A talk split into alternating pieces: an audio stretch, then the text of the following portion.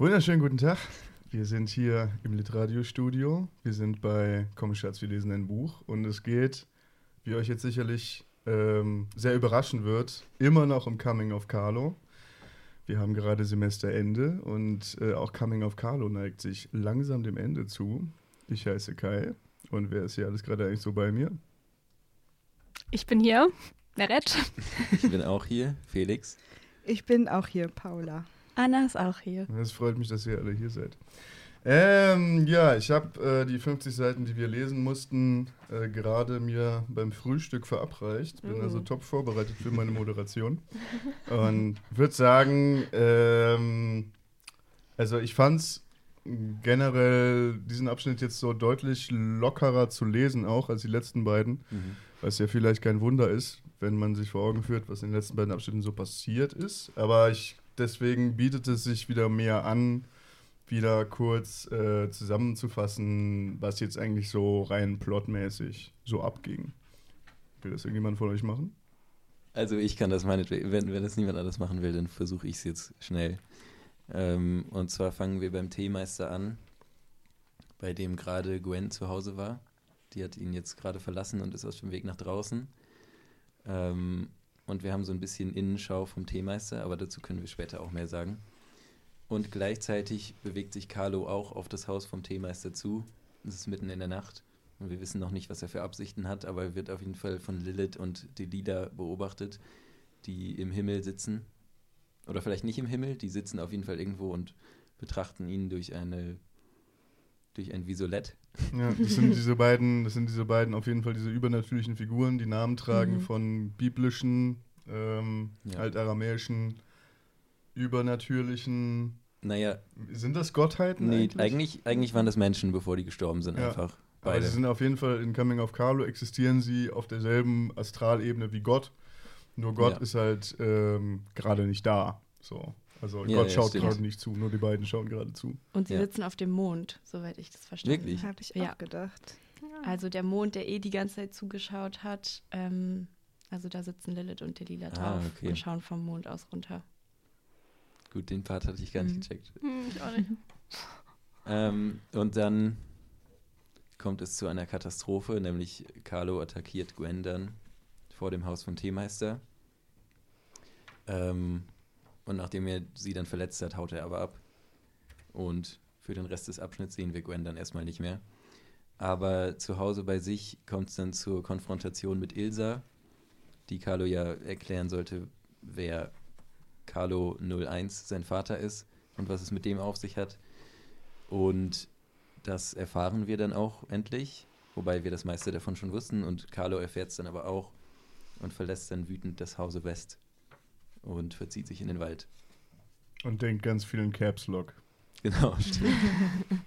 ja, und da sind wir jetzt gerade bei einem cliffhangerigen Moment eigentlich. Ja, dann äh, zur ersten Frage, die gerade schon hier im Gespräch aufkommen, aufkam. Ähm, der Teemeister. Mhm. So, wir haben das erste Mal halt so ein bisschen Gedanken vom Teemeister, allerdings in so einer etwas verzerrten Form, also wie sich das liest, ähm, ist halt ungefähr ähm, was Sinnvolles tun, Vergiftetes, sodass sich genau die gegenteilige Bewegung, denn im Gegensatz zu anderen Giften lö löst, denn Einsamkeit ist etwas, das ein Gift, das sich auflöst, das sich umwandeln in ein Gefühl Öl, Alleinsein umwandeln kann und allein ist Arthur gerne, jedenfalls. So ist das ungefähr ähm, geschrieben, so immer mit so Gedankenstrichen getrennt. Ähm, und das liegt, glaube ich, daran, dass das ja sozusagen uns erzählt wird aus der Perspektive von Lilith und Delila, Ja. die da oben auf dem Mond sitzen und die halt versuchen zuzuhören, aber die das halt nur so abgehackt mitkriegen. Ja, also, der Empfang ist schlecht. Ja, der Empfang ist sch- und, und, und aber sie- also sie Nee, hören die das ja Version ist ja. schlecht.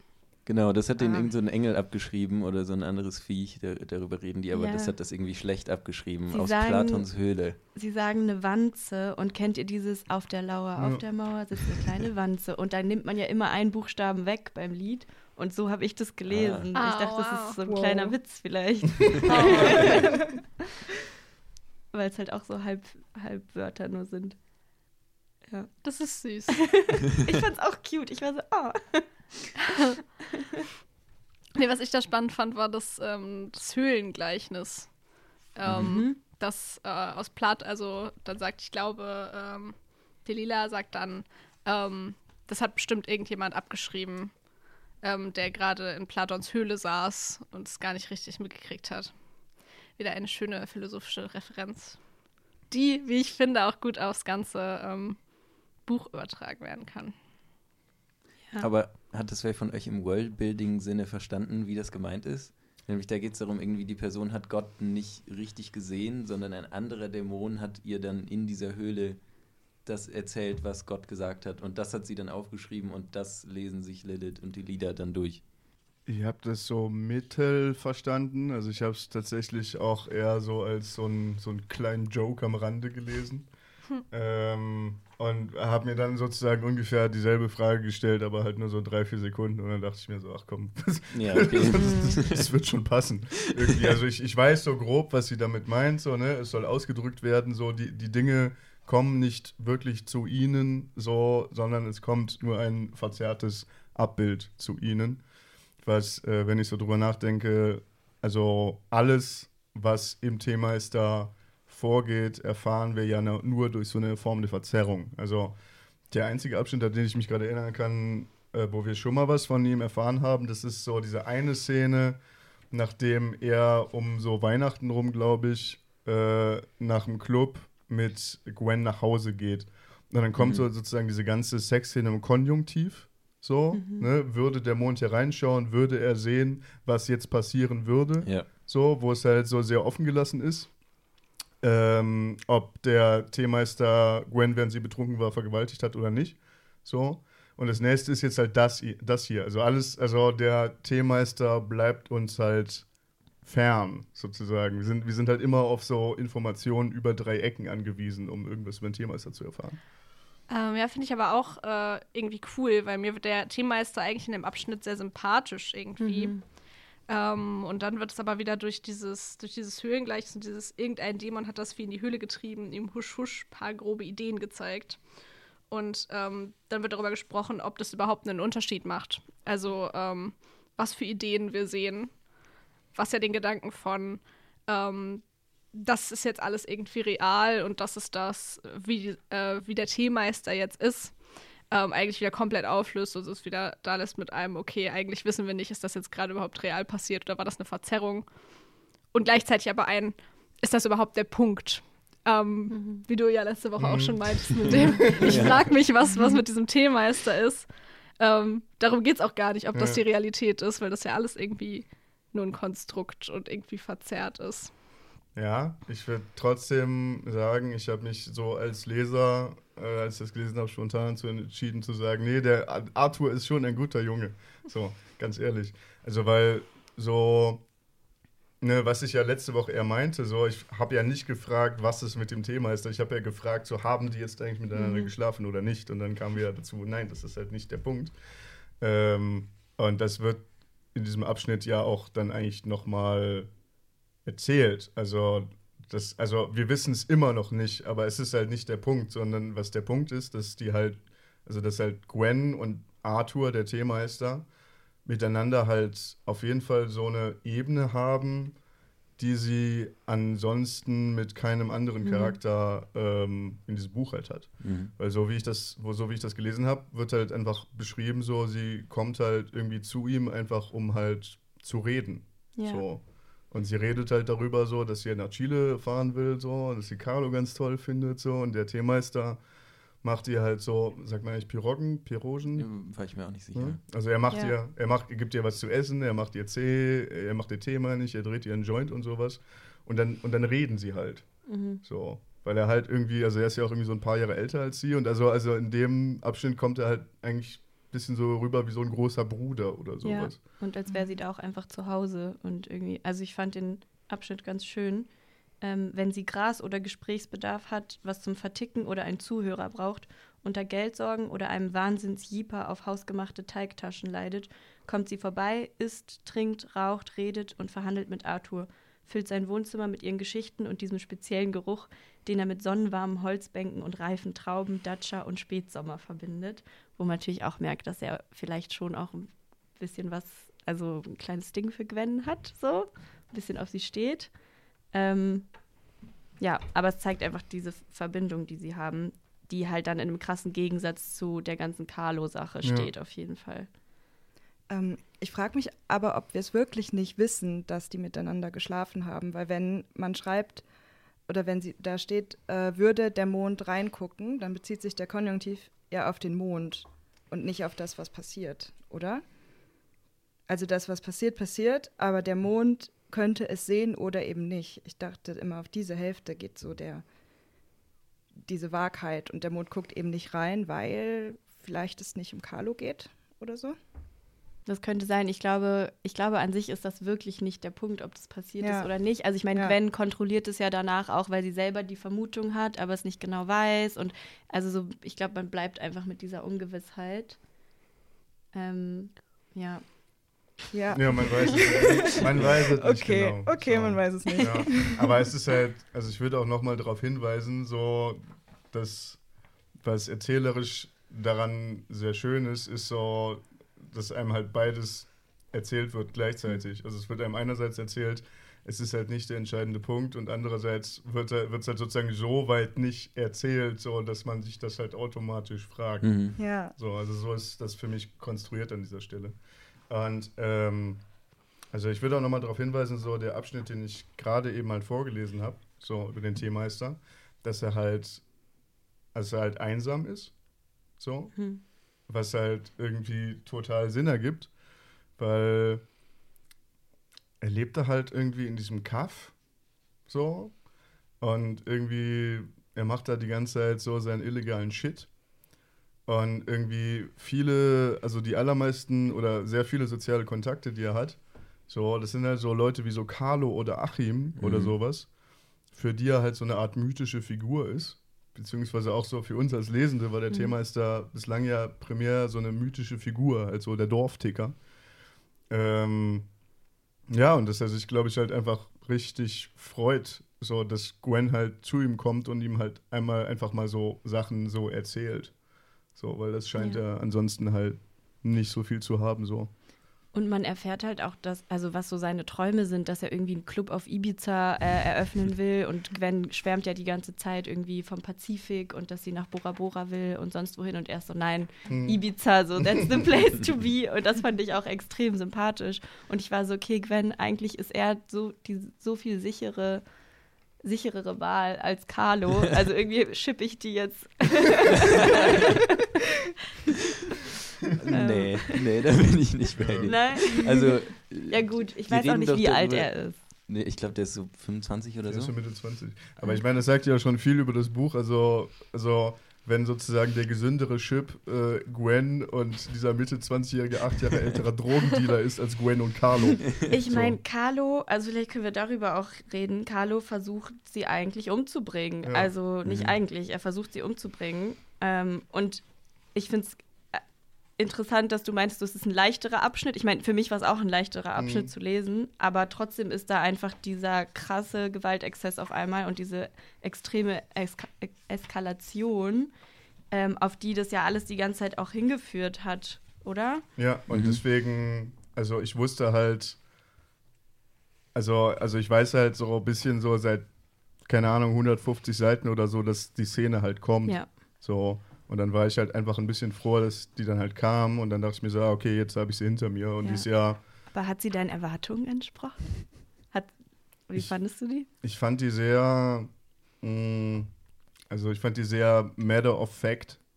Fällt mir jetzt gerade der deutsche Begriff nicht so Mhm. ein. So, ich fand das halt so, also er haut halt ihren Kopf gegen die Wand, so. Äh, er schreit sie an. Äh, das ist so gegengeschnitten mit so seinen Gewaltfantasien, die er auch noch hat. So. Und dann irgendwann lässt er halt von ihr ab so und sie schreit ihn an und schickt ihn weg und das dauert halt anderthalb Seiten und dann ist es halt vorbei. So. Und dann dachte ich mir halt so ein bisschen so, ja, finde ich einerseits schön, dass das jetzt halt passiert ist, so diese Szene, auf die ich halt schon seit 150 Seiten keinen Bock habe, so wenn sie dann halt kommen wird. Ähm, und ja, also ich fand halt so die ganze, diese, diese ganze innere Gewalt, so Mhm. in den letzten zwei Abschnitten, so, die fand ich halt einfach viel, viel anstrengender. Ja. Ja, weil die halt auch so viel, viel ausgedehnter war. Das waren Ja. ja, über Seiten und jetzt, ja, wie du gesagt hast, das geht super schnell und es ist sprachlich auch richtig minimalistisch gehalten. Ja. Also das geht dann nicht in irgendwelche Bilder über, sondern es passieren so die Dinge, die passieren. Und das ist dann halt zwischengeschnitten mit Carlos innerem Monolog, Mhm. wie der da irgendwie auch mit sich kämpft. Ja, und es ist, also für mich, ich habe diesen Abschnitt so in meinem Kopf als diesen Liebe hat kein Maß Abschnitt irgendwie ähm, benannt, weil er dann halt auch, also genau, in Kursiv steht dann ja immer sein innerer Monolog. Ähm, und dann sind es halt so, zuerst sagt er so, ich hab dich, ich brech dich. Und dann sagt sie, warum? Und dann sein innerer Monolog, ich liebe dich, ich liebe dich. Also so, es kommt auch einfach sehr oft dieses, dass er sie liebt und dass er es deswegen macht. Ähm, was mich auch einfach genervt hat. Ja, und am Ende denkt er halt so, das verzeiht sie mir nie, kaputt, alles Ja. kaputt. Mhm. Das So. hat sie das letzte Und Mal, dann- also das letzte Mal hat er ja auch schon gedacht, das verzeiht sie mir nie. Ja, Und irgendwie glaube ich auch nicht, dass das das letzte Mal sein wird. Mhm. ja. Wirklich? Gibt Meinst es du? dann ein Comeback? Hm. Ich habe ein bisschen Angst, dass es noch ein Comeback geben wird. Aber meinst du Comeback im Sinne, dass er ihr nochmal Gewalt antut oder dass sie ihm auch nochmal vergibt? Ja, sowohl als auch. Okay, krass. Okay, ich hoffe nicht, aber nee, ich würde es aber auch nicht so denken. Ich glaube, wir sind jetzt endlich bei der Katastrophe angekommen und jetzt wird alles nur noch crazier. Also es, im Klappentext Mhm. steht ja, dass Carlo sich in den Wald zurückzieht und da sind wir ja gerade erst am Anfang. Ja, so, das hatte, ich, das hatte ich schon wieder völlig vergessen. dass das Okay. steht. Nee, das ist das, worauf ich die ganze Zeit gewartet habe. Also auf die Katastrophe, die kommt und dann Mhm. Verschwindet Carlo im Wald. Und ich denke mal, dass es auch eine längere, ein längerer Abschnitt sein wird. Aber hast du die Katastrophe so erwartet? Ähm, ich hatte die mir ein bisschen extravaganter vorgestellt oder ein bisschen, bisschen ausschweifender noch. Ja. Und ich hatte auch zwischendurch gedacht, es wird irgendwas sein, was Gwen macht, was Carlo einfach so sehr verletzt, dass er sich irgendwie in den Wald zurückzieht. Aber das ist ja, also das wiederum ist dann ja auch gerade eigentlich so ein bisschen der Punkt, dass so die Beziehung zwischen den beiden, ähm, so wie ich das Buch jetzt bislang gelesen habe, einfach von Anfang an zum Scheitern verurteilt ist. So, weil er halt einfach, also bei, ihr wissen es wir halt immer noch nicht so genau so, Mhm. aber da lässt es sich auch vermuten, dass sie auf jeden Fall sch krasse Schwierigkeiten mit Bindungen hat, aber bei ihm können wir halt sehr klar sagen, dass er von Anfang an nicht in der Lage ist, irgendwie eine gesunde Beziehung zu führen. Mhm. So. Mhm. Ja, es ist eigentlich egal, was sie macht oder was sie Ja. nicht macht. Früher oder später wäre es halt auf das hier hinausgelaufen. Ähm, aber ich habe auch ein bisschen Angst, dass Gwen ihm auch nochmal irgendwie verzeiht oder dass es da noch weitergeht, weil ja sogar Lilith und Delila, also auf Seite 452, ähm, sagt Delila, er hat mein Herz. Nee, sagt Lilith, er hat mein Herz. Und dann sagt, wer fragt Delila? Carlo. Und dann war ich so, okay, wenn sogar die äh, so in Ja. seinem Bann gefangen sind, also irgendwie, das hat mich total irritiert. Oder das hat irgendwie meine, ja, ich glaube, dass das noch weitergeht mit, mit Gwen. Ja. Aber ich habe mich auch gefragt, was das genau bedeutet. Und dann, genau, sie schlägt die Kapuze hoch, tritt an den Wolkenrand und springt und geht ja quasi auf die Welt ähm, und verlässt diese beobachtenden Positionen. Ja. Wo ich mich frage, okay, was passiert jetzt danach, wenn die auf der Erde ist? Göttliche Rettung. irgendwie. Göttliche Rettung. Also als Carlo an den See kommt, sieht er ja schon immer so 444 in den Blättern, die da runterfallen. Stimmt. Was so eine Engelszahl ist, die halt bedeutet, dass dein Schutzengel dich gerade auf den richtigen Weg leitet, auf dem du sein solltest. Da habe ich mich dann schon gefragt, ob das schon Liliths Einfluss ist, dass er da diese Zahlen sieht und jetzt irgendwie nochmal göttlich in eine andere Richtung geleitet wird. Die Stelle, an der Carlo Gwen angreift, fängt auch an mit Der Mond hilft, wird zum Komplizen. Und Stimmt. wenn wir irgendwie, also wenn die beiden ja da auf der auf dem Mond drauf sitzen und runtergucken, dann ist das ja irgendwie schon auch mit dem, was du sagst, im Wald eine Parteinahme vielleicht. Hm. Da gab es auch einen Punkt, wo, ich, wo mich interessieren würde, ob irgendwer von euch verstanden hat, was das sein sollte. Ich konnte es leider auch nicht rausfinden. Ähm, das ist wer, fragt Delila. Carlo, sie senkt die Stimme. Oder Synthet nun. Ja. Da habe ich Wer tatsächlich. oder was ist Synthet nun? Da habe ich tatsächlich äh, entgegen, entgegen meiner Art mal gegoogelt, so. Hat aber nichts geholfen. Ich Also, habe nur äh, eine Punkband gefunden, die so heißt. Nichts anderes. also es ist irgendwie halt, also es ist auf jeden Fall, ein, also, also zumindest, zumindest Synthet ist halt, scheint auch ein Name zu sein, irgendwie Mhm. aus dem hebräisch-aramäischen Sprachraum. Mhm. Ich habe es so hart nicht nachverfolgt. Ähm, ja, aber mehr wissen wir halt nicht. Also Nee. ich fand das generell relativ interessant, so weil so zu, hinter Delila und Lilith so, die scheinen ja sozusagen in der Welt dieses Romans, wie sie da vorkommen, auch nochmal so ihre komplett eigene Lore zu haben. Ja. Mhm. So, die uns aber halt nicht erzählt wird, weil, weil, weil das würde jetzt halt so echt zu weit führen. Nee, das so. ist ja hauptsächlich Bibel-Lore, glaube ich. Ja. Einfach. Also wir wissen halt nur nicht, wie die irgendwie zusammen auf den Mond gekommen sind. Aber sonst ist, glaube ich, fast alles aus der Bibel übernommen. Deswegen Ja, hätte ich halt auch erwartet, dass der Name auch daherkommt. Ja, einerseits schon, andererseits auch halt so, so Gott, Gott, wie er halt Mhm. als Figur in diesem Roman vorkommt. So, also wir können schon davon ausgehen, dass er so eine sehr ähnliche Lore hat wie so im Originalbuch halt. Mhm. Aber so vom Charakter her ist er ja schon so ein bisschen anders Ja, auch. So, ja, ne? Deswegen. Ja, aber die beiden ja auch. Also sie haben sich dieses äh, Kuckuckglas ja irgendwie gekauft und dann sind sie total genervt davon, dass jetzt irgendwie der Empfang so schlecht ist und dass ihnen irgendwie trübes Wasser verkauft wurde. Mhm. Und also es wirkt auch ein bisschen so, als würden die das so ein bisschen heimlich machen. Mhm. Ja. ähm, und irgendwie so spannern einfach und das irgendwie toll finden und wären so ein bisschen obsessed mit dieser Geschichte und hätten sich so auf der Welt einfach so random was rausgepickt und sind so, okay, da sind wir jetzt richtig invested. und dann greifen sie wahrscheinlich irgendwann ein. Aber mal kurz dieses, ähm, dieses Guckglas. Ist dieses Buch vielleicht ein Guckglas Ah, auf die Welt? Ich habe mich auch gefragt, ob, weil ja dieser Mond schon ganz, ganz viel vorher vorkommt und auch diese so Filmbegriffe kommen auch an verschiedenen Stellen schon mal vor, dass wir grad- gerade quasi erklärt bekommen, aus welcher Perspektive dieses ganze Buch Das habe ich mir auch geschrieben ist. Mhm. Also, ja. Und ich glaube, ja. Ja. Ja, ich glaube, das, was, also das Buch ist das, was Lilith und Delilah hat die ganze, oder Delilah die ganze Zeit sehen, durch dieses Guckglas durch. Also quasi, ja, es ist quasi das. Ja, und es beschreibt auch ein bisschen die Frustration, die man als Lesende hat. Also auf Seite 444 ähm, sagen sie, und was kriegen wir? Schemen, Schatten, schnell geschossene, schiefe Bilder, verschwommen, verwackelt, minderwertig. Genug, ruft Delila. Wenn es dir unerträglich ist, dann geh. Schaue ich mir den Rest eben alleine an. Doch Liliths Neugier ist zu groß, ihr Verlangen nach Bildern, so schlecht diese auch sein mögen, zu stark, als dass sie sich vom Tisch verabschieden könnte. So fühle ich mich ein bisschen beim Lesen vom Buch. Mhm. Also das ist ja das Gefühl, was wir letzte Folge auch beschrieben haben, dass wir denken, okay, es sind unerträgliche Bilder eigentlich, aber irgendwas macht, dass wir weiter lesen wollen. So. Ja. Ja. Und Schemen, Schatten, schnell geschossene, schiefe Bilder kommt ja auch mit dem Höhlengleichnis dann wieder gut hin. Ja. Stimmt. Ja, und ich finde, äh, diese ganze Idee, ähm, dass sozusagen die Wesen der höheren Ebene, also gemeinhin so stellt man sich das dann ja immer so vor, dass die uns halt so buchstäblich halt zusehen, so, ne? Mhm. Und dass Mhm. Gott irgendwie so ein allsehendes Auge hat, so, was ja auch hier im Buch beschrieben wird, so mit diesen, das, das Auge mit den tausend Facetten und so. Ja, nee, aber also, also Gott, also Gott, wie er in diesem Roman vorkommt, er sieht das schon alles wirklich, aber sie sind halt nicht Gott, deswegen sehen sie das alles nicht und deswegen brauchen sie halt so ein Medium. Mhm. Und dieses Medium, das ist halt nicht irgendwie so ein Film oder sowas, sondern es ist halt buchstäblich die Schrift. So. Aber die Schrift ist halt unvollständig und fehlerhaft. Das ist, das ist, irgendwie- das ist eine ziemlich coole Idee. Ganz Ja, das ab, stimmt.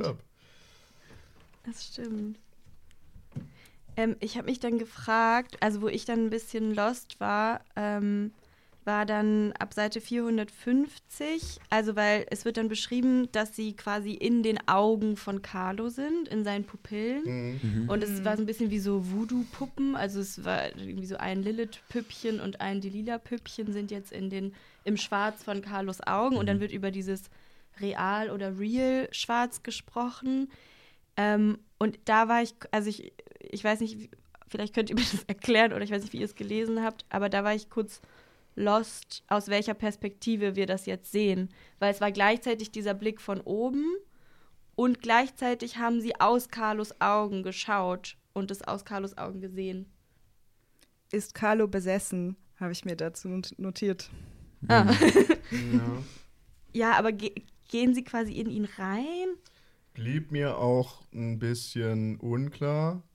So. Also habe ich auch zuerst so gelesen, aber dann sind sie ja wieder irgendwie. Dann sind sie auf, auf einmal wieder Ebene, draußen. so, Ja. Und es gibt diesen kurzen Abschnitt, wo ähm, sie spüren, wie Carlo von der Mücke gestochen wird und sagen, das ist so un das ist unerträglicher Schmerz, warum merkt er das Ja. nicht? Das heißt, sie Mhm. spüren mit ihm, sie, sie haben seine Empfindungen, aber danach sind sie wieder draußen. Also es war so, es ist so ein ganz kurzer Zoom irgendwie. Und sie sind kurz menschlich und dann ist es wieder weg. Mhm, ja, also, ah, ja, schwierig. Also, weil tatsächlich, was da steht, so, das widerspricht eigentlich so auch ein bisschen dem, was ich gerade Mhm. gesagt habe, ne? Weil dann kommt ja, nun kommt Bewegung ins Bild, wird Close-Up zum Mid-Shot, der Mid-Shot zum Full-Shot, der Full-Shot zur Totalen, so dass Lilith und die lila Carlo von Kopf bis Fuß einen Kippen, Kaugummi, hundekotfreien Gehweg, einen Parkplatz mit Neujahres- und Zweijahreswägen, penibel zurechtgestutzten Tujen sowie einen weiß lackierten Friesenzaun. Ich wollte eigentlich nur kurz, ich wollte den Satz gar nicht komplett vorlesen, aber ich wollte nur sagen, da steht dann schon, äh, ja, sorry, Befehl zurück. Also sie scheinen schon Sachen auch zu sehen. Also Ja. ich glaube, sie sehen halt, die, die haben diese Schriftrolle vor sich liegen und wenn die dieses Visolett auf die Schriftrolle legen, dann wird die Schrift durch diese Linse in Bilder übersetzt. So hatte ich das verstanden. Es gab da auch irgendwo einen Satz, äh, wo Mhm. stand, ohne dieses Visolett sind es nur glühende, äh, nicht leicht erkennbare Schriftzeichen. Aber wenn die das da drauflegen, dann sehen die den Film, der uns da beschrieben wird. Also es ist so eine Mischung aus beidem irgendwie. Mhm. Mhm. Wobei dann ja die Frage ist, wie das am Anfang äh, gemeint ist mit den, ähm, den Gedankenstrichen, wie sich das in Bilder übersetzen lässt. Ja, das ist, dann- da ist immer so, so statisches Bild, dazu, also so Bildrauschen vielleicht einfach Ja. dazwischen. Oder, Also da an der Stelle, also das habe ich halt so verstanden, dass sie es wirklich genauso lesen, wie es halt so auch da steht. Ja. So, also einfach Ja. mit so fehlenden Informationen dazwischen und sowas. Aber die bezeichnen das ja schon als unscharfe Bilder. Die Ich habe das auch wieder wie so ein wurden. Video eher, das dann immer wieder stockt. Also genauso wie als dieser Gott-Einschub war in der Mitte, wo so ein Zeitraffer dann kommt, habe ich mir das so vorgestellt, wie wenn man, wie halt, wenn ein Video nicht lädt oder so. Mhm. Aber das halt dann sprachlich übersetzt. Ja. Aber dann wieder die Transferleistung zu, ah, das ist gar nicht die Sprache, sondern das sind die Bilder, die stocken. Das war wieder das, was, was Kai auch gerade schon gesagt hat. Ja. Mit, dem, mit der Sprache, die irgendwie verwendet wird, um irgendwie Bilder zu meinen. Naja, also sie kriegen es auf jeden Fall irgendwie mit, so, und sie kriegen halt nicht alles mit. Und das ist genauso wie bei uns. Irgendwie kriegen wir Mhm. schon Sachen, irgendwie kriege ich schon Sachen mit, wenn ich da lese und irgendwie auch nicht. Ja, ja. Ja, Ja. Ja. so könnte man erstmal ähm, verbleiben vielleicht. Ja, sollen wir über Ilsa reden? Ja, würde ich, würde ich auch gerne machen, ja. Ab Seite 455. Ilse hat im Gästezimmer geschlafen. Nein. Ilse hat die Nacht im Gästezimmer verbracht. Jein. Ilsa konnte die Wärme, die Franks Körper abstrahlt, die Gerüche, die er verströmt, die Geräusche, die er erzeugt, nicht länger ertragen und liegt seit nunmehr zwei Stunden im Gästezimmer. Fast. Also, sie kann halt mal wieder nicht pennen. Ähm, und dann kommt eigentlich so ein längerer, längerer Abschnitt, wo sie einfach nochmal ein bisschen so ihre gescheiterte, verkrachte Ehe und Mhm. ihre ganze gescheiterte, verkrachte Existenz einfach so ein bisschen rekapituliert. Oder wie habt ihr das verstanden? ja, ja, ungefähr so ist das. Es geht darum, wie sehr sie Frank hasst und äh, wie sehr sie sich Sorgen um Carlo macht. Und einfach, wie traurig sie ist im Allgemeinen. Ja, also sie suhlt sich so ein bisschen auch in Selbstmitleid und ist so, ah, die, meine armen Kinder, die haben gar nicht eine Mutter wie mich verdient. Hm. Ja, sie sagt dann ja auch äh, Trauerklößchen mit Kloß, Fröschchen mit Frosch. mein Vater war, fett, äh, war, war ein Fett, meine Mutter ein Trauerkloß. Ja. Ja, aber das ist ja auch das, was Carlo denkt. Also Ja. so Unrecht hat sie ja nicht. Hm. Ja. Ähm, Kurze Frage, dann kommt noch der Satz, äh, Solo auf der 3,08 Quadratmeter messenden Bettbühne, Ilsa West performed Sleepless in Swabia, directed and chore- choreographed by herself. Seiten, Bauch, Rückenlage, beziehungsweise einsamer Löffel, Robbe, Lenin, da jetzt mal eine kurze. wie, wie liegt man wie Lenin? Das ist jetzt eine ernsthafte Frage. Wahrscheinlich so steif. Ganz gerade. Ach so, ja, stimmt, Grab. weil die, die haben den ja einbalsamiert, ne? Ja. Man, Ja. Kann, man kann sich den Brother ja immer noch, immer noch anschauen. so. Ja, okay, Ja. okay. Also sie, sie liegt da so wie einbalsamiert. Okay, jetzt, Ja. jetzt ergibt alles wieder. Sinn, ja. Und wer ist Ivan Iljitsch? Der ist äh, aus. Na, wie heißt denn der Roman jetzt? Der Tod des Ivan Ilyich äh, Ah. von, von Tolstoi. Ah, okay. Ja. Ich weiß aber nicht mehr, wie der stirbt oder wie der dann liegt, als er tot ist. Aber halt wie ein Toter wahrscheinlich. Also ähnlich Mhm. wie Lenin vielleicht. Ja, und sie wartet halt auf Carlo. Dann kommt noch so ein Bibelzitat, mit dem sie sich dann identifiziert. Ähm, bringet das beste Kleid hervor und tut es ihm an und gebet ihm einen Fingerreif an seine Hand und Schuhe an seine Füße und bringet ein gemästet Kalb her. Hm, hm, hm. Sie versteht den Mann, weiß, wie die Heimkehr eines Sohnes aufs Gemüt wirkt, hat diese spezielle Freude, die eine Kombination aus heilfroh, unendlich erleichtert, tief dankbar und überglücklich ist, oft genug selbst empfunden. Äh, und dann das Bedürfnis, Carlo zur Begrüßung ein Kalbsschnitzel zu braten, hatte sie allerdings noch nie. Ähm, das fand ich ganz äh, lustig. Ähm, und dann findet sie ihn. Nee, wie geht's denn dann weiter? Dann kommt erstmal noch so ein Abschnitt über die ganzen Tankstellen aus der Gegend, Ah, die sie ja. immer abklappert, um Schokolade und Alkohol zu kaufen. Den fand ich einfach auch sehr, sehr schön geschrieben. Ja, also prä Ja. präzise halt. Ja. Wie, wie halt so ihre, also, naja, ihre Vermeidungsstrategien, um ihr Umfeld halt so über ihren Alkoholismus zu täuschen. Und halt auch irgendwelche Menschen, die so 30 Kilometer entfernt an irgendeiner Tanke arbeiten. So. Also Mhm. sie ist da ja Mhm. echt so sehr penibel. Also das könnte ja eigentlich fast egal sein. Okay, aber andererseits, ne, es spielt im ländlichen Oberschwaben und ich kann mir vorstellen, dass da so, so, also wenn du da irgendwo an der Tanke arbeitest und irgendwie jede dritte Nacht Mhm. kommt da irgendwie so dieselbe Hausfrau und holt sich zwei Pullen Wodka, Mhm. dass äh, sich solche Informationen auch mal verbreiten können, so auf dem Land. Ja. ja, sie spricht ja auch über die anderen, also sie vergleicht sich ja mit anderen ähm, Ehefrauen und fragt sich, okay, wie- wie, stehen die das eigentlich durch mit ihrem Hans-Jürgen oder Jochen oder Günther oder so? Günther oder Günther? Ja, Günther oder Günther. Einmal Günther mit TH und einmal Günther ohne H. Ähm, und sie war so, mögen die wirklich den Sex mit denen? Sind die dann zufrieden? Das fand ich auch einen richtig tollen Abschnitt. Ähm, also es geht ihr schon darum, einfach diese Fassade so aufrecht zu erhalten. Und sie hat dann ja bestimmte, also sie kauft dann Wodka mit irgendwie Schokolade und sagt dann, ah ja, es ist der Geburtstag von irgendwem oder Mhm. kauft Wodka mit irgendwas anderem und sucht sich so Ausreden, ähm, damit es halt nicht auffällt. Aber ja, sie ist eine sehr verzweifelte Figur auf jeden Fall. Es kommt davor noch so eine Stelle, wo sie so über Sprachspielchen und Wortwitze nachdenkt. Ähm, und durch so das Nachdenken über diese so, so Sprache und Witze mit Sprache so die den Willen, sich aufzurappeln und den Tag zu beginnen bekommt. Und das ist ja aber auch was, über das wir viel geredet haben ähm, an dem Roman. So, was sollen diese ganzen, was sollen die Gags und so. Mhm. Und ähm, hier steht, es geht darum, sich nicht noch elender zu fühlen einfach und sich von der Sache zu distanzieren. Ja, den Schrecken durch den Sprachwolf drehen, das Schlimmste mit Ironie und Witzwürzen. Ja.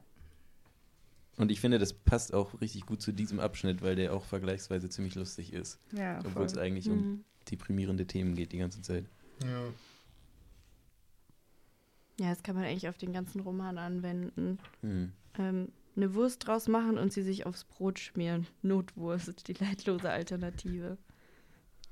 Ich muss einfach sagen, mal so ein bisschen out of context, aber dass ich es immer ganz toll finde, wenn, wenn die sich so äh, sozusagen zart, aber bestimmt halt über Schwaben lustig macht. So, das, das kommt ja ganz kurz immer mal wieder. So, und das, das also ich muss immer voll lachen, so wenn da irgendwas auf Schwäbisch steht oder so. Das freut mich immer sehr. Ja. Stimmt. Ja, ähm, und dann kommt es halt äh, zu dieser Konfrontation von Carlo mit seiner Mutter. auf die Mhm. das Buch ja auch schon seit längerem hin zusteuert. Oder also, wo ich irgendwann in Folge 2 oder 3, glaube ich, mal meinte, so ja, wann wird das Mhm. eigentlich aufgelöst? Mhm. Äh, mit Carlo und diesem ominösen Fotoalbum. Und das wird halt jetzt, na, ich weiß nicht, ob es aufgelöst wird, aber es kommt auf jeden Fall zu einer Konfrontation. Ja, eigentlich wirklich neue Dinge erfahren wir nicht. Es geht viel eher darum, wie Ilsa das jetzt wahrnimmt, dass Carlo da sitzt ähm, und irgendwie trinkt. Und er fragt ja eigentlich nur, wer ist das? Ähm, aber was Neues über ihn erfahren wir nicht. Nee, das wird schon einfach eher so für, für ähm, Coming of Carlo-Verhältnisse sehr ruhig erzählt, Mhm. was da Mhm. halt einfach passiert. Also er sitzt da und sie sagt, und er fragt, wer ist das? Und sie sagt, das ist Carlo und er ist nicht, wie er heißt. Und ne, wer er ist, will ich wissen. Und dann sagt sie ihm das halt. Ja. Und dann donnert er eine Wodkaflasche an die Wand und dann sagt sie ihm so nicht. Sagt Ilsa, hörst du Carlo? So nicht. Nicht, sagt er. Warum nicht? schreit er. Weil es nicht hilft, sagt Ilsa. Ähm, und dann kommt die Rückblende, oder? Mhm. Genau. Zum 4.6.1999, wo er 15 war und gerade seine ähm, Schienbein-OP hinter sich hatte und auf Krücken ist. Und da kriegt man halt, ich glaube, davor haben wir nie so einen genauen Einblick ähm, in diesen Abschnitt von seinem Leben bekommen. Es war ja immer nur so im Nachhinein, dass er diese Schmerzen hat, aber es wurde nie wirklich beschrieben, wie das für ihn war mit den Krücken und so. Mhm. Ähm, und dann fängt es auch an, langsam mit den, mit den All Caps. Ah, nee, noch nicht ganz. Ähm, aber es wird, genau, es wird beschrieben, wie er irgendwie alleine zu Hause ist. Es war frohen Leichnam, seine Familie ist irgendwie nicht da und er stöbert einfach in Linas Sachen rum und dann geht er irgendwann in die Garage, wo Ilsas Sachen sind und findet dieses kleine Döschen, wo der Schlüssel zum Schreibtisch drin ist, unter den äh, Milchzähnen. Ähm, aber es wird auch relativ ruhig wieder erzählt. Ja, also ich würde ich würd das Publikum da draußen und uns selbst dann doch noch mal kurz mit äh, folgendem Abschnitt konfrontieren, als halt gerade beschrieben wird, wie er 15 ist Mhm. und halt auf Krücken da dem frohen Leichnamszug, glaube ich, zuschaut. Ähm, und dann glatt, alles an Lina ist glatt. Nicht porzellanig, nein, eher puppig. Brünettes, bewegliches Ding, Sammlerstück von Gottes Hand bemalt. Zieht sich an, aus, um, um, um. Unser Linchen, immer lächelt, immer glücklich, sparkling eyes and permanent smile. Wie Barbie? Nein, nicht wie Barbie. Nicht so dämlich, aber beinahe so stupsnasig und ich würde gerne ihre Füße in den Mund nehmen. Ja. ich lese das so vor, wie es hier steht.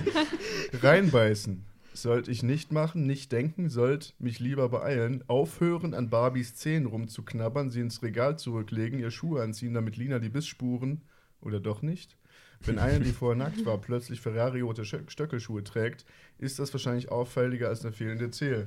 Also, ich würde noch mal gern kurz rekapitulieren und fragen, ob ich das richtig verstanden habe, so, dass er ähm, auch damals schon so diese weirde, sehr sexuell Mhm. konnotierte Anziehung zu seiner eigenen Schwester hatte, als sie Mhm. halt schon erst so neun war oder so.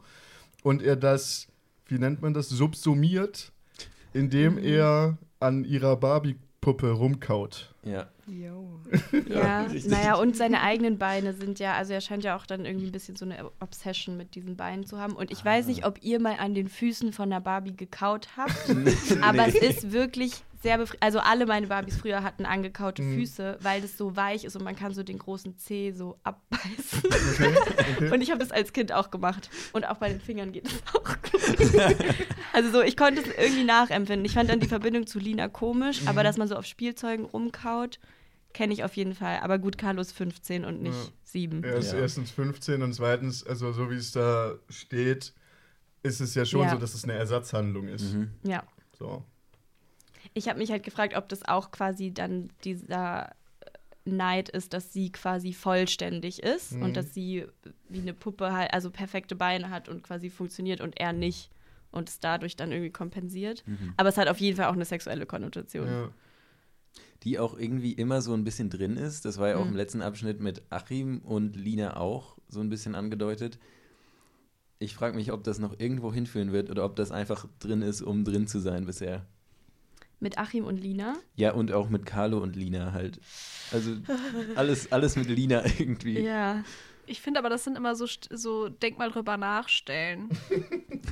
Mhm. weil, weil das ist, das ist ja nie so ganz klar ausgesprochen. Und man denkt sich auch, also man kann sich das natürlich auch immer irgendwie auch noch anders erklären. Und das ist so diese, diese Babyvorstellung von, das ist alles irgendwie so niedlich und man beißt in Füße. Hm. Und es hat aber trotzdem diesen, die, halt diesen sexuellen Touch und man will den aber gar nicht haben. Und man denkt sich so, okay, lese ich den da jetzt gerade rein? Ja, und Nee, den Kannibalismus nein. hat ja auch schon wieder. Also es Ja. erinnert mich auch total an diese Zwillingsszene, wo er die so pökeln will. Mhm. Ja, stimmt, da hatten wir uns, da waren wir letzte Folge gar nicht mehr zu gekommen, Ja. da mal vernünftig drüber zu sprechen, Mhm. aber nur noch der Vollständigkeit halber. Ähm, es gibt vorher im Buch ähm, eine Rückblende zu, als Carlo zwölf war. Und zusammen mit Achim trifft er sich halt irgendwie so mit zwei Zwillingen aus der Nachbarschaft oder so. Und dann, das eskaliert dann auf eine ziemlich komische Art und Weise. Ähm, also das wird auch irgendwie beschrieben als so der Zwillingsvorfall. So, ne? Mhm. ähm, Zwillingsaffäre, sagt er, ja. glaube ich, sogar. ja. Ja. was halt so darin mündet auf jeden Fall, dass sie diese Zwillinge halt mit so, also dass sie tun, so tun, als wären sie Kannibalen und die Zwillinge wären ihre Gefangenen und dass sie diese Zwillinge dann buchstäblich mit so Salz bestreichen. Und es endet damit, dass Carlo eine von denen halt beißt. Mhm. So, und die halt abhaut.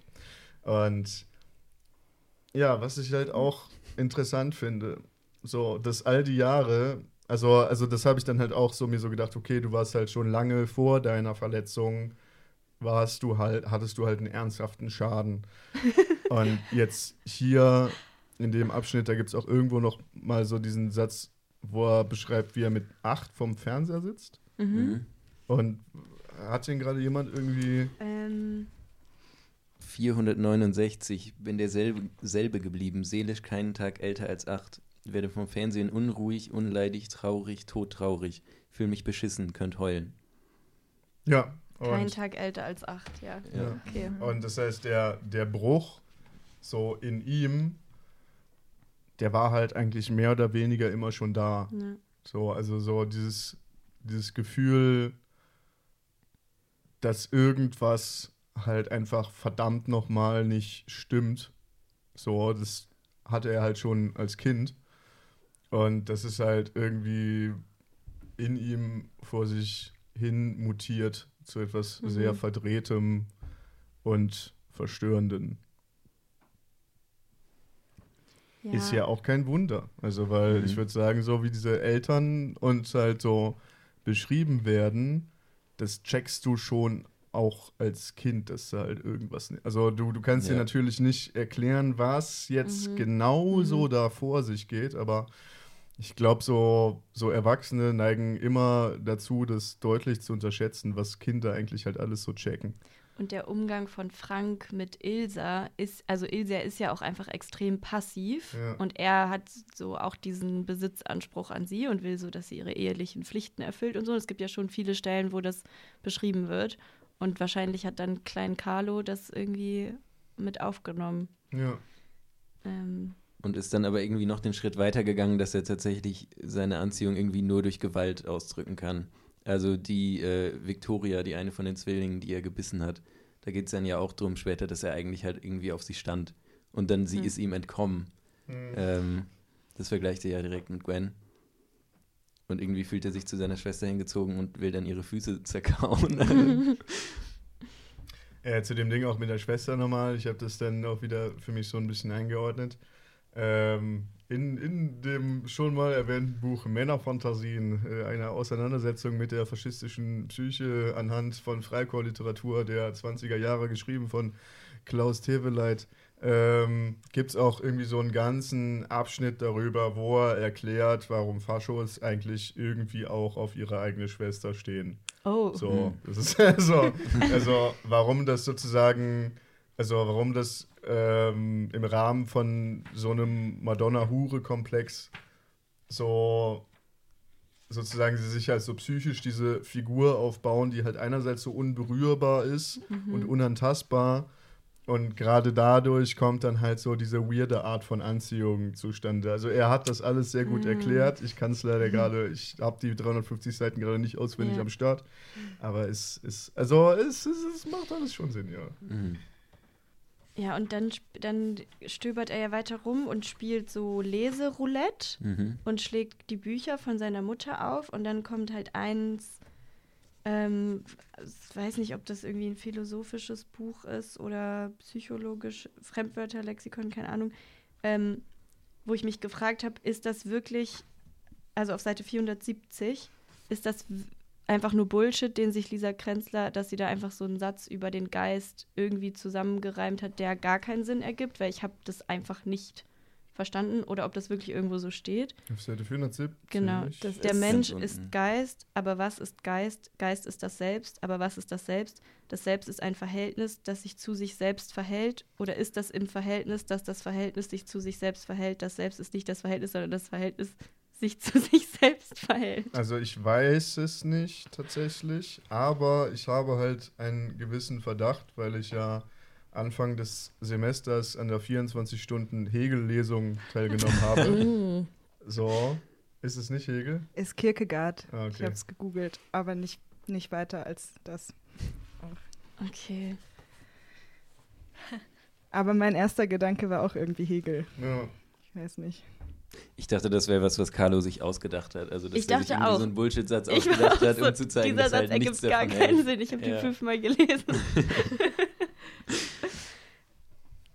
Ja, Nick, äh, es, ist, äh, es ist reale Philosophie auf jeden Fall. ähm, dann hat er noch ein paar Ideen, sage Mhm. ich mal. Und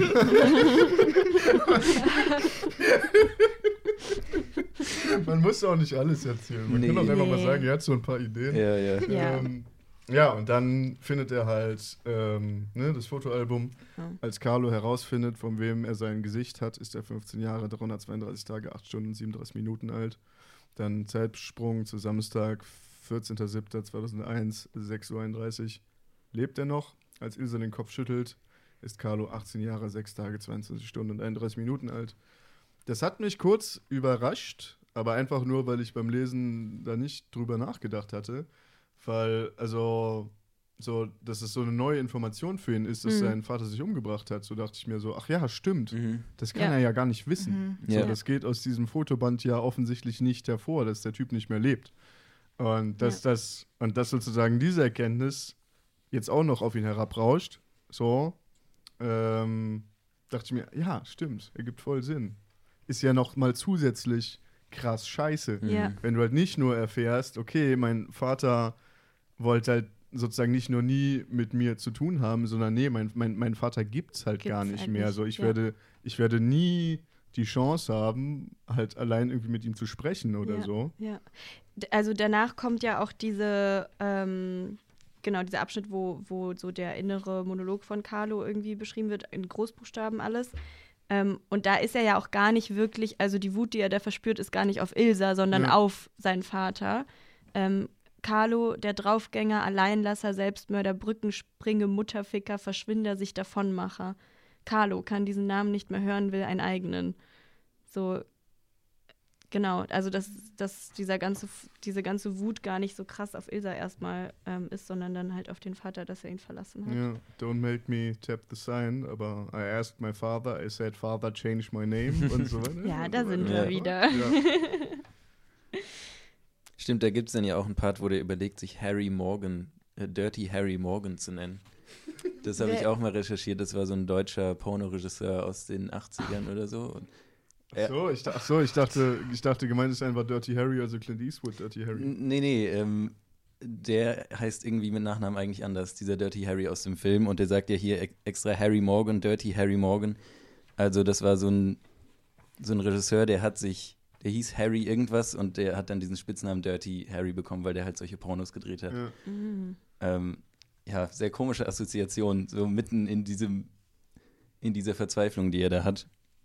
Ich weiß auch nicht genau, wie ich das interpretieren soll, dass das so der erste Name ist, der ihm einfällt, wie er sich nennen könnte. Naja, also ich habe da halt tatsächlich, weil ich es nicht nachgeschaut habe, zuerst halt an Dirty Harry gedacht. Mhm. Und das würde halt schon Sinn ergeben, so, ne? Weil, weil Dirty Harry ist halt so ein, so ein rechtskonservatives Idol, so, ne? Der das Gesetz in die eigene Hand nimmt und äh, Mhm. die Straßen von dem Abschaum befreit. So. Ja, okay, stimmt. Gewaltsam halt. Also halt so diese, so diese faschistische Fantasie, so. Mhm. Ähm, und das hätte halt Sinn ergeben, so. Und, aber, aber auch das ergibt, finde ich, halt Sinn, weil ich kann mir schon, ich setze jetzt mal voraus, dass Carlo sich irgendwann halt mal Pornos angeschaut haben wird. so auf irgendeinem so einem Video, was da zwischen dem und Achim und Jules. Jules ist übrigens aus diesem Stimmt, Buch Jules ist weg. ein bisschen Ja, verschwunden, ist, ne? Sehr schade. Hm. So, aber also ja, ich kann mir schon herleiten, woher er diesen Namen halt kennt, Mhm. sozusagen. Ja, ja, wo, woher er ihn kennt schon, aber der ist gerade so dabei, dass er dr- drüber nachdenkt, dass sein Vater Selbstmord äh, begangen hat Ja. und dann ist das das Erste, woran er denkt. So, ah, ich will meinen eigenen Namen, wer könnte ich denn sein? Ach, dieser random Ja, Pornoregisseur von vor zehn Jahren. Ja, ja, keine Ahnung. Aber das ist ja auch irgendwie immer wiederkehrend in diesem Buch und was ich an diesem Buch auch sehr gut finde, weil es meiner Meinung nach ähm, sehr, sehr, sehr ehrlich spiegelt, wie so innere Gedankengänge halt abläufen. Also die verlaufen halt selten so, dass man sich im Mhm. Nachhinein denkt, so, yo, das, das habe ich jetzt cool gedacht. So, weißt du, was ich Könnte meine? man so aufschreiben. Ja, Ja. ja. stimmt. Es geht ja auch kurz um Gwen danach noch, also von Pornos zu Stimmt. Gwen und dann zurück zum Vater. Ja, und dann geht es doch kurz um den Gruber. Wer, Das ist habe ich das nicht der so Vater ganz verstanden. von Achim nicht? Nee, Brenner ist der Ja. Vater Ja. von Achim. Wer ist Gruber? Ich Irgendein alter Mann, der am überhaupt See nicht. chillt und Carlo beobachtet. Ich Ja. habe es auch nicht so ganz genau verstanden. Also ich habe dann auch überlegt, weil es wird, meine ich, irgendwo vorher mal beschrieben, dass da immer halt so dieser alte Zausel hockt Mhm. und angelt, wenn er halt am Schwimmen ist. Und ich habe mich aber auch gefragt, warum der jetzt in so diesem Ja. übelst dichten, intensiven Moment auf einmal halt erwähnt wird. Und das aber auch wieder mit einer sexuellen Komponente. mhm. Inwiefern? Hier mit, ähm, Knabenliebe. dass Achim, ja genau, mit der Knabenliebe und dass Achim immer gesagt hat, der sitzt da nur, weil du Um dich halt da auszuspannen. bist. Ja, So, der steht auf dich, der Okay. Alte. okay. Und ja. der, der angelt da, während der Carlo beobachtet. Ja, also, also das, das mag, ne, also da frage ich mich aber auch, ja, das, das mag ja alles schon sein, aber wieso, Warum wird uns, jetzt? Wie, wieso wird uns das jetzt erzählt? So, Ja. Ja. ist dieser alte Angler eigentlich Gott? So? Oh, Bekommt er noch- Oh. Bekommt er noch eine übelst krasse Wichtigkeit in diesem Buch? Ich weiß es nicht. Aber er ist doch dann auch am See, oder? Also vielleicht ist einfach der Gruber, der sitzt da halt. Mhm. Also weil er fährt dann ja in diesem Abschnitt an den See mit seinem Fahrrad. Ja. Und Ah. währenddessen ist dieser ganze Monolog die ganze Zeit. Aber es ist gerade, es ist gerade irgendwie so Viertel vor sieben oder sieben Uhr morgens. So. Ja, Mhm. aber Denkst du, der Gruber ist da schon am Start? Das ist eine normale Zum Zeit Angeln? zum Angeln, oder? Okay. eigentlich schon. Äh, vielleicht äh, wollen wir noch mal so ein bisschen über das, das Layout sprechen mit den Großbuchstaben. Und diesen durchgestrichenen Mhm. Wörtern. Ja. Ja. Es ist ja nicht alles groß geschrieben. Es gibt ja so zwischendurch immer mal wieder so dann Sätze, die nicht groß geschrieben sind. Also zum Beispiel auf Seite 478. Ein Mensch, äh, Lichterfindung, eine Ausrede, eine Ausflucht von der Brücke in den Tod in die Aare. Äh, ist groß geschrieben und danach Baden ohne Hose, den Fischen, Fröschen, Vögeln und dann wieder groß Ficken, nie wieder. Ähm, so ein bisschen, als würde, würden zwischendurch so plätschernde Gedanken kommen, also so, so, so was Banales und die erinnern ihn dann aber wieder daran, ähm, Hm. was ihn irgendwie so ähm, wütend macht oder ähm, aufgebracht macht. Also habe ich es gelesen.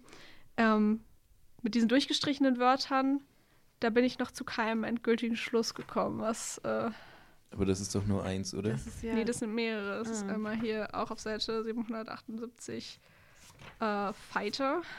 Mhm. ah, und Fighter wird dann durch Victim ersetzt. Ja. Ja. Und einmal ist noch ein Und wird durch ein Oder ersetzt. Der alte Sack und der See, der alte Mann und das Meer haben und Ja, durchgestrichen stimmt, oder ja. nicht haben. Hemingway hat sich erschossen wie sein Vater, wie der Vater, so der Sohn. Wo halt auch wieder klar wird, dass, also er hat dann ja auch ein bisschen Todeswunsch Ja. und fragt sich halt, okay, wird mir das gleiche passieren wie meinem Vater?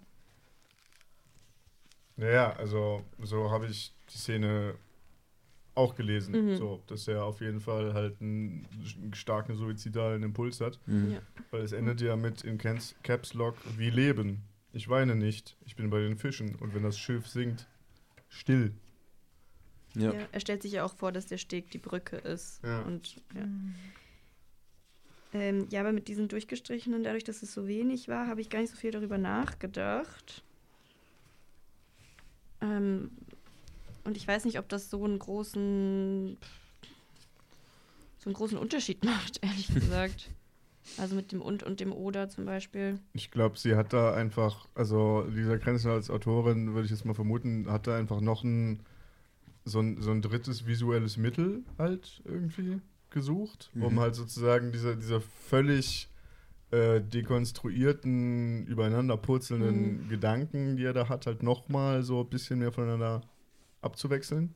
So, und dann dachte sie sich so, ja, nee, wäre jetzt übertrieben, wenn ich das so voll oft mache. So, und, ne?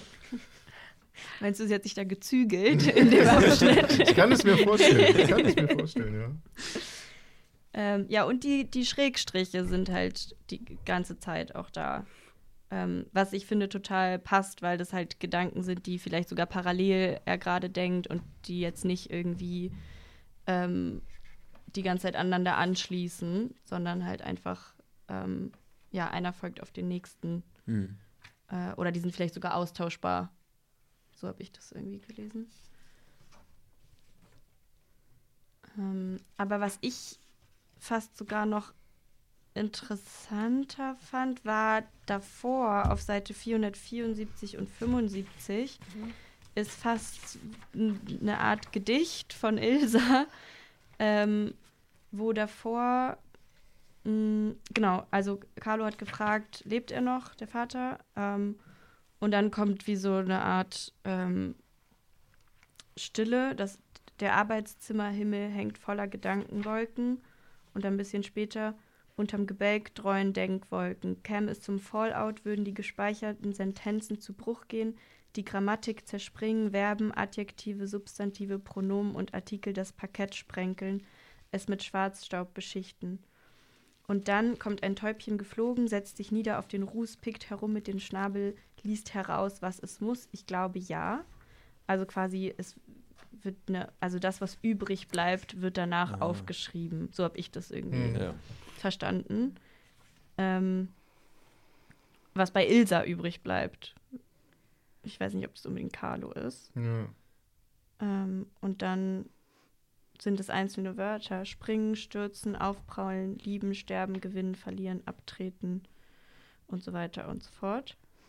Ähm, genau, und es, also es ist halt, also Ilsas innerer Monolog ist total komprimiert auf ganz wenige Wörter. Und dann kommt danach Carlo über ein- eins, zwei, drei, vier, fünf, sechs, sieben, Ja. acht Seiten. Und es ist das komplette Gegenteil. Und man merkt einfach, ja, für ihn ist es eine, eine ganz neue Information und er geht ganz anders damit um. Und für Ilsa ist es einfach, also Ilsas endet einfach nur mit warum, warum, warum, warum viermal. Mhm. Ähm, und es steht einfach in einem sehr starken Kontrast. Ich habe mir, ich, ich hatte auch schon dann ein bisschen das Gefühl, dass es halt einfach eigentlich, also dass es also für Ilsa eigentlich ein guter Moment ist, so, den man vielleicht auch vorher schon mal hätte angehen sollen. So, also weil sie halt so übelst ruhig bei ist, bei Mhm. sich ist, so und ihm ja auch so vorher schon, als er die Wodkaflasche in die Wand wirft, so sagt so, jo, nee, jetzt, jetzt chill mal so, wir Mhm. machen das jetzt hier so, wie, wie ich das sage. Ähm, und dass das für sie halt wahrscheinlich einfach ein sehr befreiender Moment ist. Ja, es wird ja auch beschrieben, dass sie diesen Monolog oder diese Erklärung schon oft geprobt hat in ihrem Ja. Auto und im Wald alleine. Und ja, dann spricht die sich jetzt so eine richtige Last vom Herzen. Ich denke auch, dass sie eigentlich halt irgendwie schon drauf gewartet hat, die ganze Zeit. Ja. Aber sie spricht es ja nicht an. Also sie ist ja wieder total passiv. Sie hat es zwar vielleicht geübt, aber Carlo ist ja derjenige, der sie konfrontiert und sie ist dann erleichtert, aber es ist ja nicht, das hat sie ja nicht entschieden. So. Mhm. Nee. Ähm, und dann kommt trotzdem dieser Mutterinstinkt, wo sie sagt, ah, ich bin eine schlechte Mutter, weil er jetzt irgendwie Alkohol trinkt. Und man denkt sich so, naja, du bist vielleicht, also dein Fehler war vielleicht eher, dass du ihm das nie gesagt hast. Aber so, Ja. das sind dann die Gedanken, die sie sich macht. Ähm, und ist einfach, ja, ist einfach erleichtert dann. Ich finde aber auch dieses Komprimierte, also dieses, ähm, er, sie, mich, ich, nein, zu sehr in immer, im, nicht, nie, warum, warum, warum. Mm, im, also im Kontrast zu Carlo ist halt irgendwie auch so, so ihr Leben ist, auch wenn sie jetzt halt dann Carlo hatte, eigentlich danach nie so wirklich weitergegangen, weil ihre Gedanken kreisen ja eigentlich immer nur um das, was irgendwie gewesen ist. Und sie ist eigentlich nie so richtig in so einer, in so einer Realität und immer eigentlich im, im Wie und Warum. Naja, es bleibt, glaube ich, einfach verständlicherweise und offensichtlich für sie unbegreifbar, was Ja. da Mhm. passiert Mhm. ist. So, das kann man ja nicht richtig verstehen, das kann man ja nicht richtig fassen. Ja. Ja. Wie sieht's aus, Leute? Habt ihr noch was zu besprechen? Ähm, ich hatte noch wieder ein Lieblingswort, um das mal wieder einzuführen. ja, ja, ja, auf Ähm. jeden Fall. Ich habe kurz die Struktur des Podcasts vergessen. Äh, und zwar sagt Ilsa irgendwann statt Zungenbrecher Leckmuskelbrecher. Und das fand ich einfach fun. ähm, und dann, ich weiß gerade gar nicht mehr, was dann der Leckmuskelbrecher ist. Aber ja, das fand ich sweet. Ich weiß gar nicht, auf welcher Seite das war. Also ich würde mir, glaube ich, als Lieblingsstelle ähm, für diese Woche raussuchen, so was wir vorher schon angesprochen hatten, so wo sie sich fragt, ob, ob diese ganzen schwäbischen Kirstens und Christels mit ihren Ehemännern eigentlich wirklich glücklich sind, wie die ganzen Hans-Jörgs und Ja. Günther oder Günther. So, und da dachte ich mir halt so, ich habe mich ja so an ein oder zwei Stellen schon mal so ne, dezent über den Humor dieses, an Stellen über den Humor dieses Romans beklagt, Mhm. Der meinen nicht so ganz trifft, aber da habe ich nochmal gemerkt, ich glaube, ich bin halt einfach noch zwei Ebenen stumpfer als Lisa Grenzler. Also sie, sie muss mir da manchmal mehr entgegenkommen und das hat mich sehr Mhm. gefreut bei dem Günther oder Günther-Gag, dass das mal kurz passiert ist. Das ist auf Seite 457. Willst du es kurz lesen? Ja. Ja, lies es mal kurz. Ähm, nicht nur der, denkt Ilsa. Die schar lächelnden und scheel blickenden Hausfrauen, denen sie beim Einkaufen auf Elternabenden in der Kirche begegnet, wären bestimmt ebenso begeistert. Missgünstige Biester, verklemmt, verklemmte Intrigantinnen, ehrgeizig, ehrenkäsig, humorlos. Oder täuscht sich Ilsa? Karger als ihr eigenes Sexuala Sex Sexualala Sexualleben kann das der Nachbarinnen, der Christas und Kerstins, Susanne und Mariannes kaum sein. Vielleicht lieben, achten, ehren und begehren sie ihren Hans-Jörg oder Hans-Jochen Günther oder Günther ja wirklich. Finden ihn, ob schon er Jahr für Jahr bauchiger wird, nach wie vor attraktiv, bespringen ihn jede Nacht, reiten zwei, dreimal zum Höhepunkt und sind dann A, müde genug, um tief und fest zu schlafen, B, zu glücklich, um zu schlafen, C, dermaßen dankbar, dass sie heulen könnten, es aber nicht tun, D, postorgasmisch aufgekratzt, bis der Vertraute Angetraute zu schnarchen anfängt, was auf sie so, beruhigend wirkt wie Wellenrauschen. Vielleicht Stopp, befiehlt sich Ilsa, nicht weiterdenken, nicht in diese Richtung. Mhm. Ja, und jetzt auch, wo ich, also, was ich nochmal gelesen habe, was ich nicht nur gut finde, ist der Günther oder Gun- Günther-Gag, sondern halt auch so, ja, ja, Ilsa, das kann schon sein. Also, na, na, Mhm. natürlich überromantisiert und überspitzt sie so, ne, diese so geglückte langjährige Beziehungen da auch ein bisschen, aber nee, das kann schon sein. Leute, also es ist auch ein bisschen eine Erkenntnis, die ich irgendwann gehabt habe. So Leute, so die irgendwo sind und die ich eigentlich total uncool finde, die können aber trotzdem auch einfach sehr happy sein. Ja. Mhm. So, ja, es könnte wirklich sein, dass Kerstin und Hans-Jörg so glücklich dass miteinander es sind. super ist für die, ja. Dass sie genau die Lebensform haben, die den beiden halt gut tut.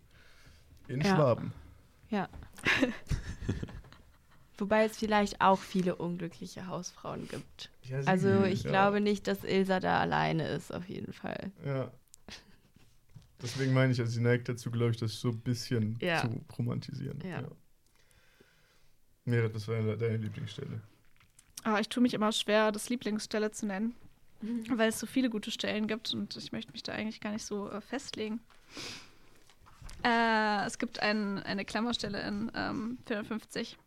Ähm, da war kein goldenen, äh, waren keine goldenen Zeichen, keine Worte, keine Sätze mehr, wird Lilith später sagen. Nur noch Bild. Ähm, das fand ich sehr schön ähm, und sehr bezeichnend für den Absatz. Und äh, die Stelle danach. Ähm, eine Stechmücke kreist um Carlos Kopf, plagt seine Ohren mit einer wiehernden Flügelgeräuschen macht sie und die und nie, ehe sie auf seinem Hals landet und zusticht, ihm Gerinnungshämmer spritzt und Blut abzapft. Merkt er denn gar nichts? Warum schlägt er nicht nach ihr? Die Mücke tankt voll, dann schwirrt sie ab. Merci. fand ich, Das ist mein Humor. fand ich, fand ich schön. Einfach auch, weil es, also man ist gerade irgendwie in diesem dramatischen Bild von ähm, Lilith und ähm, Lia gucken, ähm, gucken ihm dabei zu und stürzen irgendwie durch seine Pupillen in die Welt und dann sehen sie das. Ja. Und das fand ich irgendwie, fand ich irgendwie schön. Ja, und Ilsa nimmt es ja später nochmal auf. Als Carlo gerade sie konfrontiert, ist sie so, seit wann kratzt er denn Mückenstiche Mhm. auf? Und so, das, ist, das fällt ihr dann auf. Und es ist auch wieder so total banal. Ja. ähm, ich fand es gut, dass es nochmal aufgegriffen wird. Felix, was war deine Lieblingsstelle? Ähm, ja, ich habe nur eine ganz kurze Formulierung auf Seite 482. Das ist da in dem Abschnitt, wo Carlo sich in den See stürzen will und unter den Fischen sein. Und dann ist da klein geschrieben unter den ganzen Caps Lock Dingern einfach Ahoi Kimeraden. das fand ich gut.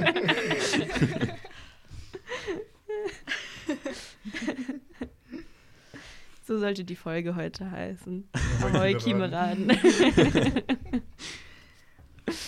Mm, Ich fand gut, wo Carlo über den Pursuit of Happiness nach, nachdenkt und sehr symptomatisch für seinen Lifestyle oder seinen, seinen Ansatz. Ähm, dem Glück nachstellen, es hetzen, bis es aufgibt, sich greifen lässt. Wie sähe es aus, das Glück im Schwitzkasten, am Schlawittchen genommen, am Kragen gepackt. Z Kragen, als ob das Glück ein Hemd tragen würde. Bin mir sicher, dass es nackt ist, das Glück, ein Nackttier. Blind, aber musikalisch, Ohren wie Dumbo, Dumbo, Elefant, Big Five, Großwild, Pursuit, Pursuit of Happy Hipponess, Großglück als Trophäe an der Wand, daneben ein Zwölfender Geweih oder besser noch, Glückgewaff als Jagdschmuck, eine Gürtelschnalle aus Glück, flankiert von Fangzähnen. Okay, dann lesen wir Let's bis do nächste Woche von Seite 483 bis 561. Ähm, es, kommen, es kommen ein paar dicke Dinge auf uns zu. Und ich hoffe, euch da draußen geht's weiterhin gut und ihr habt viel Spaß. Wir haben viel Spaß und macht's gut bis zur nächsten Folge. Tschüss. Ciao. Tschüss.